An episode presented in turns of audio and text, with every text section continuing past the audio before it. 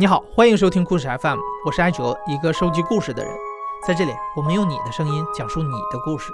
每周一、三、五，咱们不见不散。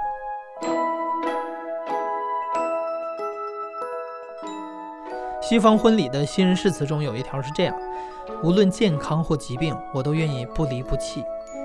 虽然誓言是这样说，但如果你真的得了不治之症，而且还是难言之隐，你会选择在婚前告诉对方吗？今天的主人公小陈就面临着这样的选择，只不过啊，他的故事不是催泪的韩式偶像剧，他的故事是一个惊心动魄的谍战剧。我叫小陈儿，然后现在今年刚刚三十岁，刚刚过而立之年吧。然后现在在工地当项目经理，主要从事的是施工方面的工作。大概是二零一三年的时候吧，我我还在工地上面做施工员。然后那个时候我刚刚从上一段恋情中走出来，这个时候我通过我的当时的同事认识了我现在老婆。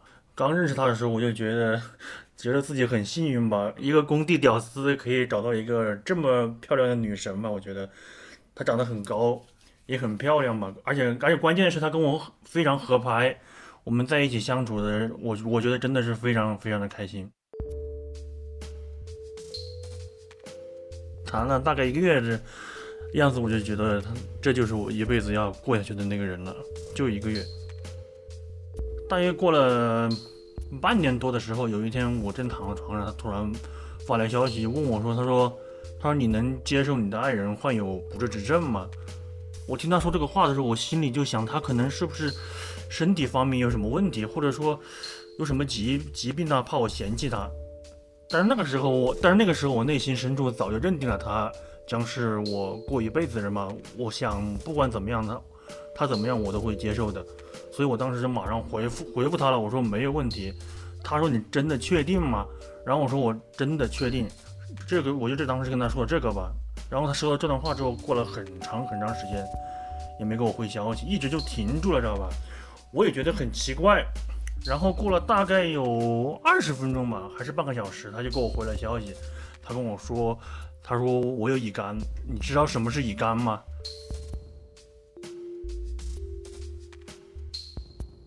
乙肝全称为乙型病毒性肝炎。根据一份2006年的全国调查报告显示，中国的乙肝病毒携带者约为9300万人，将近一个亿的人口了。但与庞大的感染人数相对的是，大众对乙肝根深蒂固的误解和偏见。故事 FM 之前做过一期叫做《我是一名乙肝病毒携带者》的故事，讲述者阿文的遭遇就非常典型。他们在社会中遭受了很多的排挤和歧视。然后很巧一件事吧，就是我二伯家的儿子，就是我堂哥嘛，他恰恰也是也是这个病，所以我对这个病呢，多多少少是有点了解的。我就回答他，他说：“我说我知道。”我了解，然后他就说：“你最好好好思考一下，要不要继续跟我在一起。”我我我我当时想也没想，我马上就回复他，我说：“没关系，这不是什么问题，我完全可以接受，你不要担心。”他听我说这个话之后，过了很长时间，他才给我回回复了一个痛哭的一个表情包吧。很多年之后，我跟他结婚之后，当我问起他的时候，他说他当时纠结了很长时间，他不知道怎么告诉我，他总觉得这个事。必须要告诉我，他心里纠缠了很长时间，他觉得不应该对自己的爱人有隐瞒嘛，但是他又怕，但是又他又怕跟我说了之后就失去我了，所以我相信那段时间他肯定也是特别特别煎熬。然后当他鼓起勇气告诉我的时候，我觉得我我觉得我当时没有任何迟疑的那种回复吧，应该是给他很大信心的。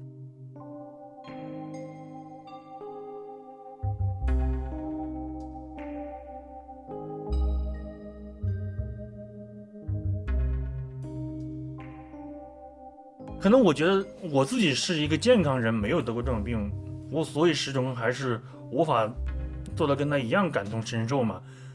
但是我也能从我患乙肝的那个堂哥身上看到一些端倪嘛。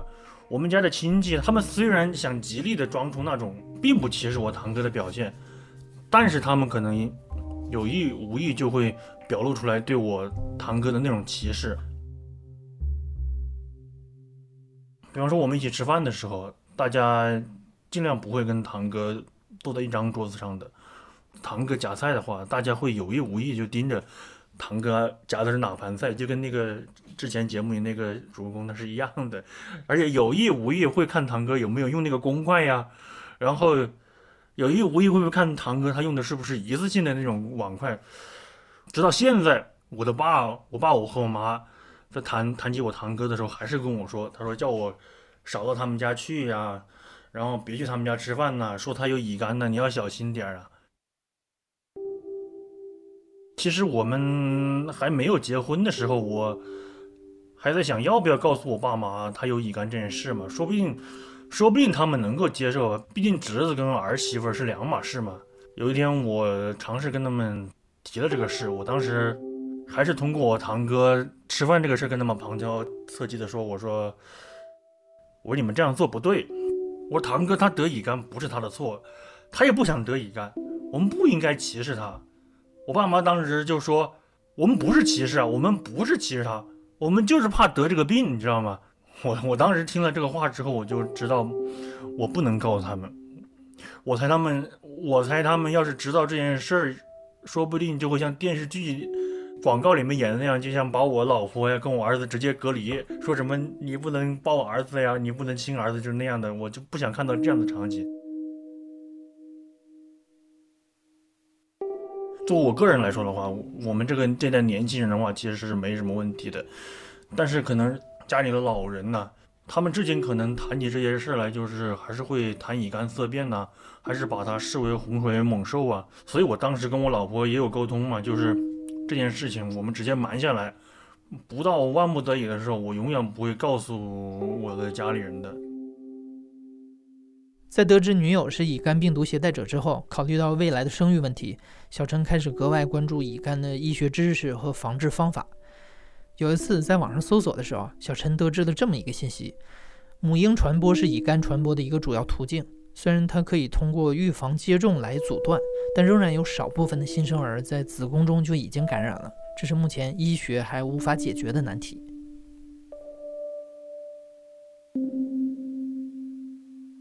当时呢，我是第一次知道，知道之后，我心里其实，我心里心里其实一直都在犯嘀咕。其实我，其实我真的不是怕我的小孩因为母婴传染就得了乙肝，因为我总觉得如果。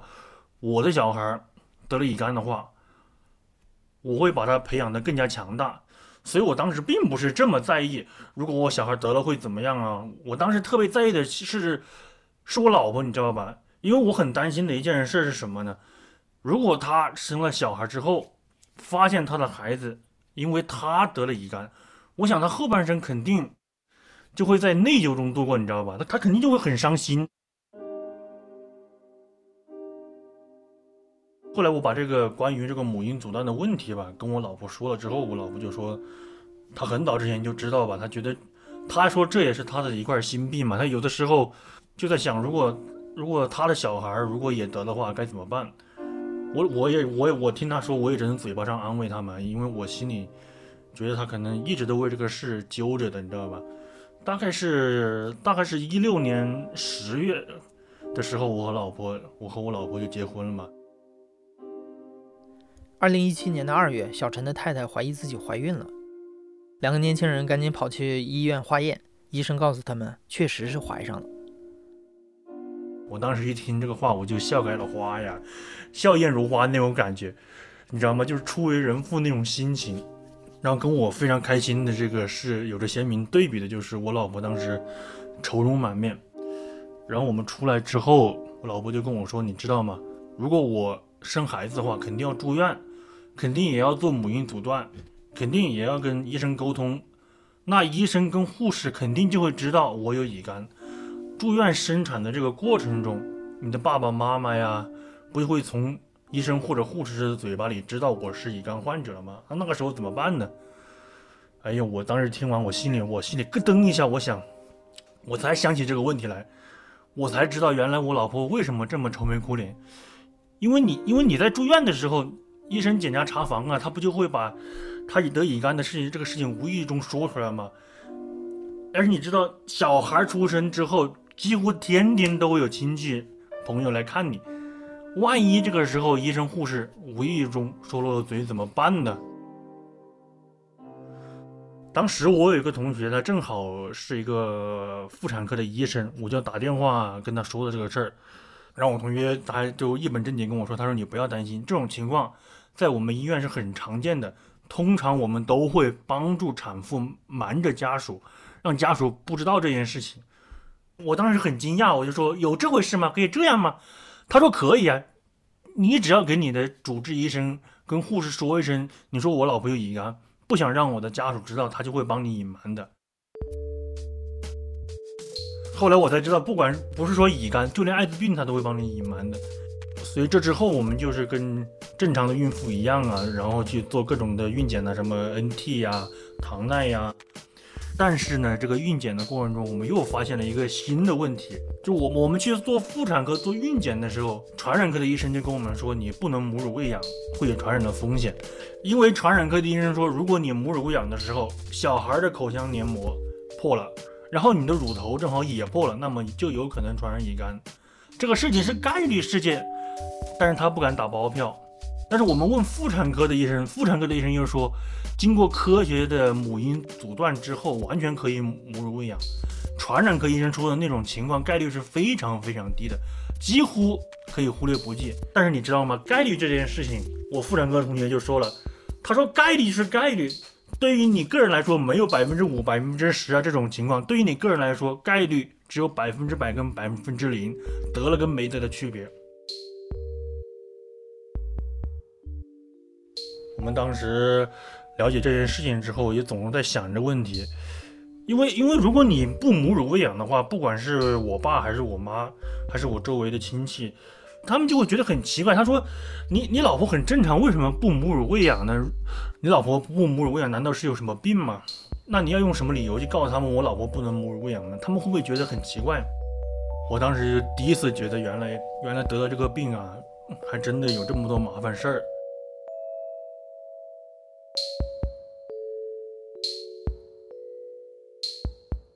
后来我们就又到省会最好的医院去挂了一个妇产科的专家，就是当时找他说，我说我老婆是乙肝患者，能不能母乳喂养这件事嘛？当时令我觉得很意外的是，就是那个专家他斩钉截铁的告诉我们可以。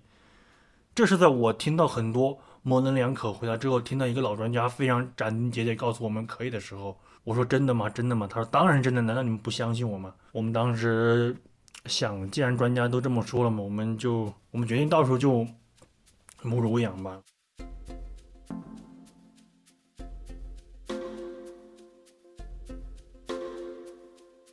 然后时间就这么一点一点的过了，终于到了我老婆临产的时候，她一发作，我就开车去了医院帮她办了那些手续嘛。当天晚上，为了不跟我爸爸妈妈打照面嘛，所以她一有反应。我就直接带他先跑到医院去做了办了医院手续，然后跟我的老婆的主治医生啊、护士啊、主任呢都一一见面了。我们就跟他们说：“我说我老婆有乙肝大三阳，拜托你们帮我保密，这对这对我们真的很重要。”他们可能是见了太多这样的情况了。他说：“没关系，没关系，没问题，你放心，我们会帮你保密的。”我就跟护士医生说。我说我说保密的意思就是除了我之外，任何人都不能告诉。他说我们明白，我们懂这个，我们懂。等到第二天他就有反应了嘛，他估计马上就要生了。然后我就赶紧跑到市区的防疫站去买乙肝免疫球蛋白。这里需要解释一下，根据母亲肝功能情况的不同，母婴阻断所需要接种疫苗的种类也不太一样。小陈的孩子除了需要接种常规的乙肝疫苗之外，还要在出生的十二小时之内接种一支乙肝免疫球蛋白。当时在小陈所在的地区，这支疫苗只有去防疫站才能买到，因为这个东西它是要低温恒温储存的。你不可能，你不能提前买着，然后就放在冰箱里，等要用的时候再来拿，再拿出来，这样是不行的，因为它是恒温储存的。如果它不恒温储存的话，可能这个球蛋白它就失效了。所以你只能当时去买，然后当时去买，当时送过去。那天上午我看他看到发作了嘛，我就马上就走了。我走的时候，我当时心里真的是心乱如麻，你知道吗？我人一走，我人不在的时候，谁来应付这些护士跟医生呢？万一医生护士说漏了嘴怎么办？毕竟我那个，毕竟我家亲戚差不多那个时候全都去了嘛。因为是这，因为是这样的，也是很巧，因为我是我家里的老幺，知道吗？我爸是老幺，所以我又是老幺，所以我是我是老幺的老幺，所以到我结婚生孩子的时候，他们对他们就差不多都有孩子，他们都来，知道吧？所以来的人特别多，就基本上就是我就每家派了个女的过来。我当时的心情，一是我老婆马上要生产了，然后又要去买免疫球蛋白，我又害怕他们知道了，但是我没有办法，我还是要去，所以我还是赶紧就去了。好在好在我一去我就买到了球蛋白。买的时候，那个防疫站的那个护士才告诉我说，他说你要低温保存。我就问他怎么低温保存，因为那个时候已经十月了，上哪去找冰块啊什么的？他说我不管，你自己想办法。我当时都都已经顾不上跟他生气了，我就赶紧拿这个球蛋白，我冲出去，我就满大街我找啊找啊找，我找，我看到正好防疫站的斜对面，他有一个卖东北大板的冰柜放在外面。妈呀！我当时就像看到救命稻草一样，我一下冲过去，我说老板。你给我拿五个东北大板，老板当时觉得还很奇怪，因为当时已经十月份，你买这么多东北大板干嘛呢？我买完了之后就找他要了个袋子，然后我就把东北大板放在这个袋子里面，然后我就把免疫球蛋白就是一个小瓶打成小瓶子放在那个东北大板那个里面，然后把它裹起来，然后就这么揣着，然后开车就往医院跑。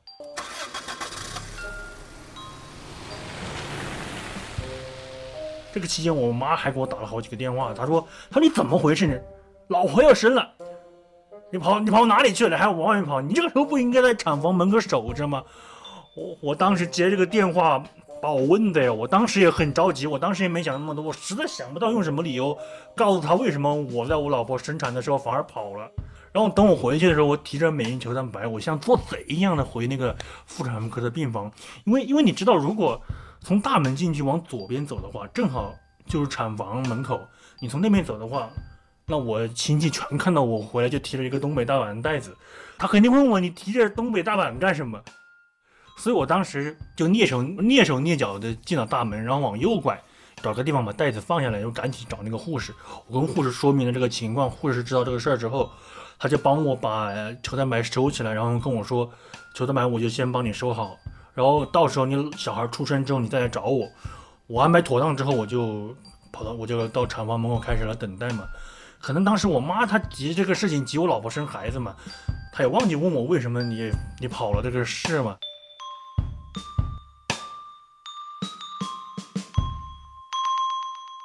当时我老婆进去，应该大约是下午一点多钟的时候进去的吧。同时进去的那些产妇有几个吧。基本上全都生了，全都走了，一直到晚上六点多钟的时候，我老婆还没出来，我心里坐那里就着急啊！我说怎么还没出来？然后就这个时候门叮咚一下开了，一个护士跑过来说：“他说谁是某某某某的家属吗？”然后我就跑过去说：“我说我是她老公。”他说生了个儿子，六斤六两，母子平安，一切健康。他说叫你妈把把毛毛先推回房去，你去那边等你老婆出来。然后我就那边去等我老婆，等我老婆出来嘛。因为产妇生完孩子之后要留在里面，大概观察半个小时还是一个小时，所以我老婆会出来晚一会儿嘛。大概大概是过了也快一个小时吧，我老婆就出来了，推着我老婆就回了病房。回了病房之后，我真的是没有来得及对她说什么，好多电视剧啊，什么什么各种什么看到什么啊，老婆你辛苦了，哎，老婆你怎么样啊，就是没有这些桥段，我我就是。我来不及说这些，因为因为我那时候心里还有另外一件重要的事，就是我儿子出生了嘛，他必须在十二个小时之内，越早越好打乙肝疫苗，打乙肝免疫球蛋白，越早的话阻断效果就越好嘛。我把我老婆安顿好了之后，我就我就让我妈看着他，然后我就赶紧抱着我儿子去找了之前那个护士，我就跟护士说要做母婴阻断，然后护士他知道，他就把我们领过去了，然后。把我孩子带过去了嘛，然后护士就给我儿子打了，在我儿子的这个手臂上打了一针乙肝疫苗，又在我儿子那个腿上又打了一针那个免疫球蛋白。打完之后，他把孩子递给我说：“你小孩的母婴阻断初步就已经完成了。”哦，我当时就有一种如释重负的感觉，感觉心里就说：“啊，终于，终于告了一段落了。”是第二天还是是第三天的时候，可能是妇产科的主任他例行查房，他就问大人小孩都还好吧？我老婆说还好。他是他说话就是特别有技巧，他就问球蛋白打了没有？我老婆说打了打了打了。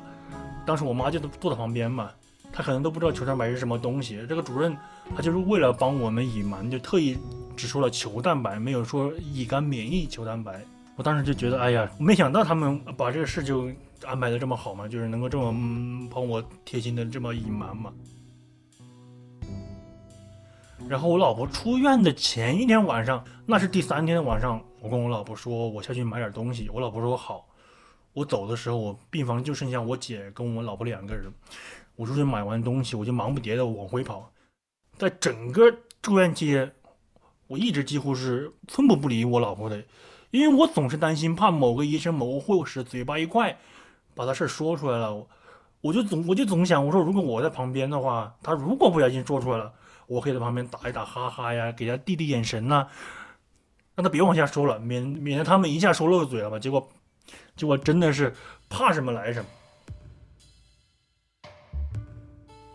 我我回来的时候发现一个女医生，她就站在我们病房里，对着我老婆在那问。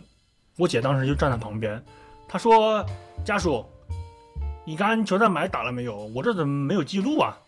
我当时正好提着东西站在门口，我听他这么一说，我心里咯噔，哎呀，我的妈呀！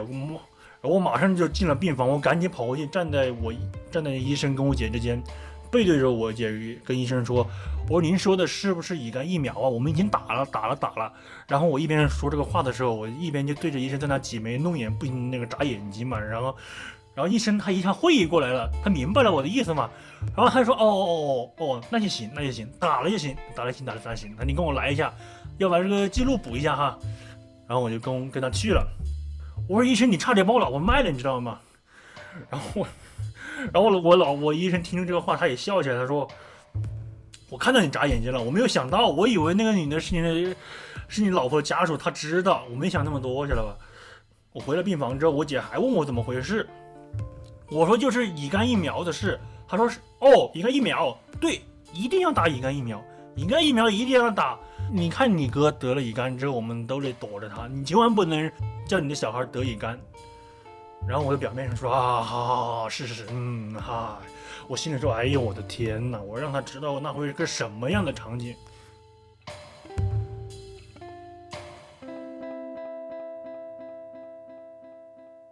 过经过这个事儿之后，就再没出什么岔子了。到最后，通过医生啊，通过护士啊，也通过我自己的这个不断的安排，在整个住院期间，一直到出院，没有一个亲戚朋友知道我老婆的事。为了有效的防治乙肝，新生儿出生之后需要全程接种乙肝疫苗，分别在零月、一月和六月大的时候各打一针。打完三针疫苗之后的一个月起啊，就可以通过验血来检查孩子是否被乙肝病毒感染，以及是否产生了乙肝抗体。在通过了一关又一关惊心动魄的考验之后，小陈终于来到了揭晓结局的这一天。我当时就想，我的天哪，这一刻终于要要到来了嘛！这个事儿可能一直是我们心里一块大石头压在我们心里，但是我老婆可能当时她不知道，我心里也压着一块大石头，她觉得可能就是她自己觉得自己很很压抑嘛，因为我总在面前鼓励她嘛，我说不要紧的，我说你不要担心，我说就算儿子得了乙肝，他也是我们的心肝宝贝，我说没有关系，没关系，我他得了，我们就好好培养他，让他变成一个特别特别牛逼、特别特别厉害的人，然后没有人敢歧视他，我我说我们把他培养成马云。我说培养成马化腾，我谁敢歧视马云呢？我谁会歧视马化腾有乙肝呢？对不对？我说我们把他培养成刘德华，我刘德华不是有乙肝吗？谁会歧视刘德华呢？去领结果的时候，我感觉我上楼梯的感觉，我那个脚都已经软了，一步一挪就往上走。我也不知道为什么，我就心里就不自觉有那种很惊慌、很害怕的感觉。然后到了到了检验科之后。脑补了很多种画面，就是我拿到结果我要怎么看呢？比方说把眼睛蒙住，然后一点一点的用手拿开，然后又一点一点的看，或者或者用手把那个单子蒙住，然后一点一点的挪开看结果。结果这些事情都没有发生。那个医生把结果拿过来的时候就瞄了一眼嘛，他直接对我说：“哦，一切正常。”我一听这个话，我说：“我说啊，我说一切正常啊，一切正常吗？”然后。我我结果结果一看呢，我的天呐！我当时那个心情，可能可能你不是当时，你真的理解不了那种心情。我看那个单子上面显示的那个乙肝两对半的结果就是证明你的小孩是母婴阻断成功了，你的小孩没有乙肝了，而且已经已经产生了对乙肝的抗体。以后只要这个小孩的抗体不减弱的话，他都不会再得乙肝了。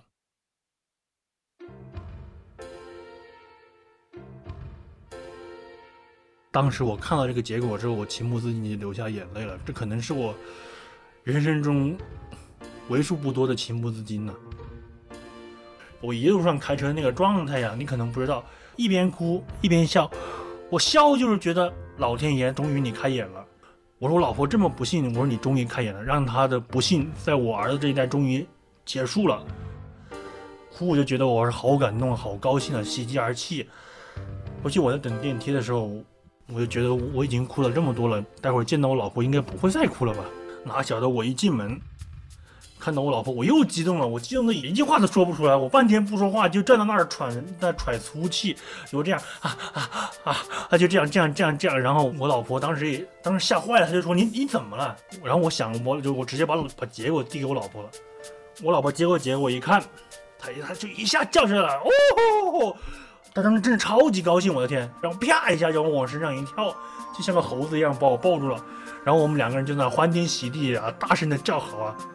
当时我儿子正好他坐在餐椅上就等着吃饭嘛，他看着我们两个在那大喊大叫，还被吓哭了。我就觉得当时那个画面肯定特别搞笑。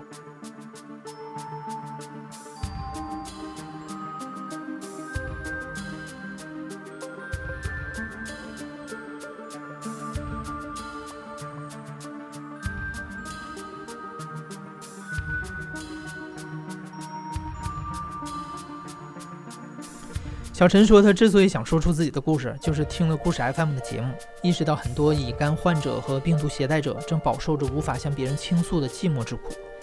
小陈希望用自己和太太的经历鼓励更多的人，有些困难没有想象中的那么严重。另外，还要提示一下正在听节目的乙肝患者和病毒携带者，在生育之前要仔细询问医生会出现的状况，及时做好预防，这样都有很大的机会可以生下健康的宝宝。不要让未知阻断了你的幸福。